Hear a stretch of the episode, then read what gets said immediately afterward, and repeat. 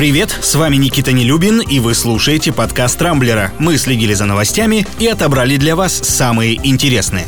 Кремле дали добро на начало массовой вакцинации от коронавируса по всей стране с 18 января. То есть, если сейчас прививку получают только отдельные категории россиян, то со следующей недели колоть начнут уже всех желающих. Такое поручение накануне дал президент. Вице-премьер Татьяна Голикова пообещала, что к следующему понедельнику вся необходимая инфраструктура будет готова, а регионы обеспечены запасом вакцины. Минздрав уже поручил властям на местах увеличить количество прививочных пунктов. Между тем, судя по статистике, новых случаев заражения по всей стране и без массовой вакцинации с каждым днем становится все меньше. Например, накануне показатели опустились до уровня середины ноября прошлого года. Кстати, хорошие новости и для тех, кто переживал по поводу нового штамма ковида, который на прошлой неделе завез в Россию турист из Соединенного Королевства. В Роспотребнадзоре вчера успокоили. Мужчину вовремя изолировали, он уже выздоровел, поэтому дальнейшего распространения вируса удалось избежать. В общем, не выдержала британская зараза на чужбине. Новость о том, что с 10 января Центробанк России ужесточает контроль за операциями с наличными деньгами, вызвала у наших сограждан вполне ожидаемую тревогу. Оно и неудивительно. Напомню, теперь вся информация о переводах на сумму больше 600 тысяч рублей прямиком передается в Росфинмониторинг. То же самое касается снятия наличных со счетов мобильных операторов на сумму от 100 тысяч рублей и любых сделок с недвижимостью от 3 миллионов рублей. Все эти операции теперь находятся под обязательным контролем из из-за поправок к так называемому антиотмывочному закону. Россияне начали впадать в тихую панику, поэтому накануне в ЦБ пришлось выступить с разъяснениями. Судя по заявлениям регулятора, нововведения призваны в первую очередь снизить нагрузку на банки и облегчить им отчетность. Никаких революционных изменений с точки зрения контроля поправки не несут, заверили в ЦБ. Но что-то мне подсказывает, что подобное объяснение вряд ли кого-то устроило. Кстати, для тех, кто все-таки хочет красиво и доходчиво доносить доносить свои мысли до окружающих, рекомендую послушать наш подкаст «Выгодный разговор», в котором мой коллега, ведущий радиостанции Ретро ФМ, расскажет, как говорить грамотно и поделится своими профессиональными секретами. Ссылка в описании. Не успели толком отгреметь новогодние праздники, как США продолжили активно препятствовать прокладке Северного потока-2.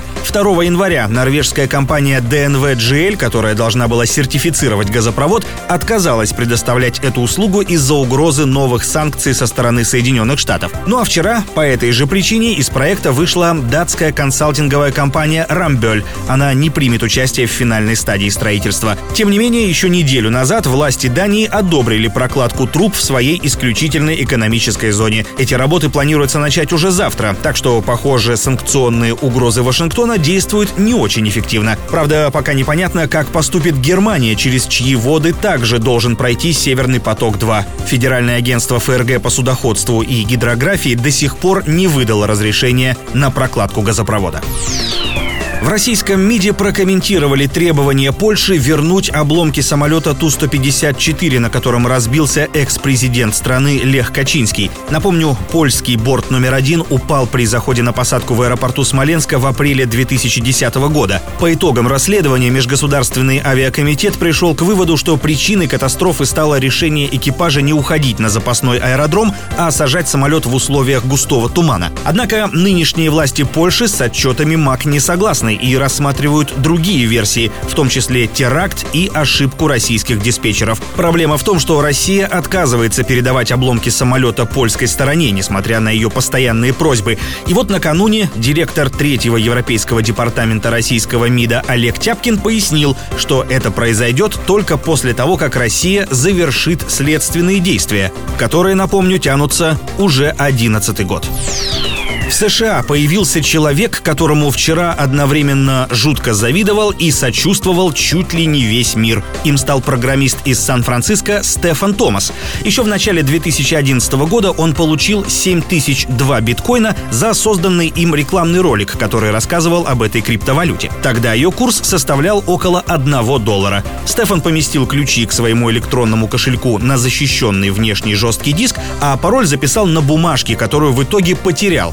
Беда в том, что если 10 раз ввести неверный пароль, носитель автоматически перезапишет данные. Программист уже использовал 8 попыток, но ни одна из них так и не увенчалась успехом. Еще две таких неудачи, и Стефан может навсегда лишиться примерно 240 миллионов долларов. Именно столько сейчас стоит 7 тысяч и 2 биткоина. На этом пока все. С вами был Никита Нелюбин. Не пропускайте интересные новости, слушайте и подписывайтесь на нас в Google подкастах и CastBox. Увидимся на rambler.ru. Счастливо!